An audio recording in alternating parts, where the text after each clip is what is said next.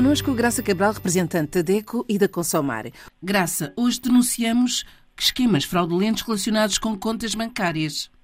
Exatamente, estamos a falar de um palavrão em inglês que se chama phishing ou farming e que está relacionado com o roubo de dados pessoais, nomeadamente dados das contas bancárias. São esquemas fraudulentos ligados à internet, portanto ao mundo digital, e uh, fazer operações bancárias através da internet, através, de, enfim, do nosso computador, do telemóvel ou até nas caixas multibanco, este, este, esta facilidade, este conforto, que é uma realidade, é algo muito recente nos países africanos de língua oficial portuguesa e por essa novidade até estes esquemas fraudulentos têm sido uma realidade quase que diária. As associações de consumidores têm relatos de muitos consumidores que são enganados, eh, e mesmo essa expressão, são burlados por, uh, por gente que não tem escrúpulos, claro, por, por empresas criminosas que disfarçadamente se fazem passar pelo banco e através de uma, de uma mensagem de correio eletrónico ou através de uma mensagem de telemóvel, de uma mensagem do WhatsApp, pedem dados pessoais ao consumidor, dizem nós estamos a tentar proteger a sua conta bancária ou queremos atualizar a sua ficha de cliente no banco, diga-nos por favor qual é o seu número da conta. E o consumidor, acreditando nesta situação, dá os seus dados pessoais, o número da conta, o código do cartão, a senha de acesso à banca digital, portanto ao banco através da internet e está a passar todos os seus dados pessoais bancários para um criminoso. E há depois relatos de consumidores que ficam sem dinheiro no banco, há relatos de consumidores que veem uh, uh, empresas e, e, particulares que não sabem quem são a usar a sua conta ou o seu dinheiro para pagar contas em lojas, enfim, aquilo que se chama uma verdadeira fraude digital ligada à conta. É o phishing, é isto que quer dizer, phishing ou farming, são violações dos dados pessoais do consumidor, portanto, informações uh, sigilosas, secretas do consumidor sobre o seu banco e o seu dinheiro no banco. E esta situação é verdadeiramente prejudicial, porque se perde o dinheiro, como é óbvio, e é uh, uh, até uma invasão muito grave da privacidade de cada um ficamos com a nossa vida, digamos assim, na praça pública, nas mãos de gente que é criminosa. Portanto, eh, é necessário que o consumidor esteja muito atento a, esta, a este esquema fraudulento. Graça, qual é a palavra de ordem nesta situação? Desconfiar. A palavra de ordem é mesmo desconfiar.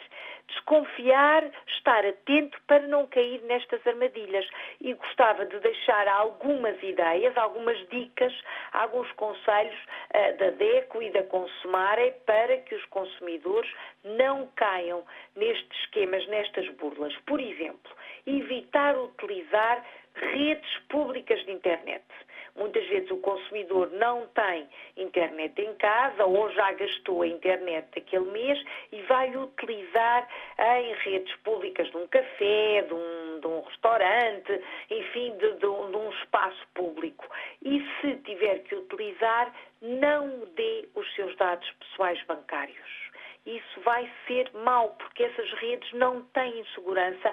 Qualquer pessoa pode, qualquer pessoa esperta em termos informáticos, pode invadir a sua informação. Evite utilizar uh, a rede pública da internet para aceder, para entrar no seu banco digital. Depois, tenha uh, uh, por ideia que é bom mudar com frequência as senhas de acesso ao banco digital deve alterá-las com alguma regularidade.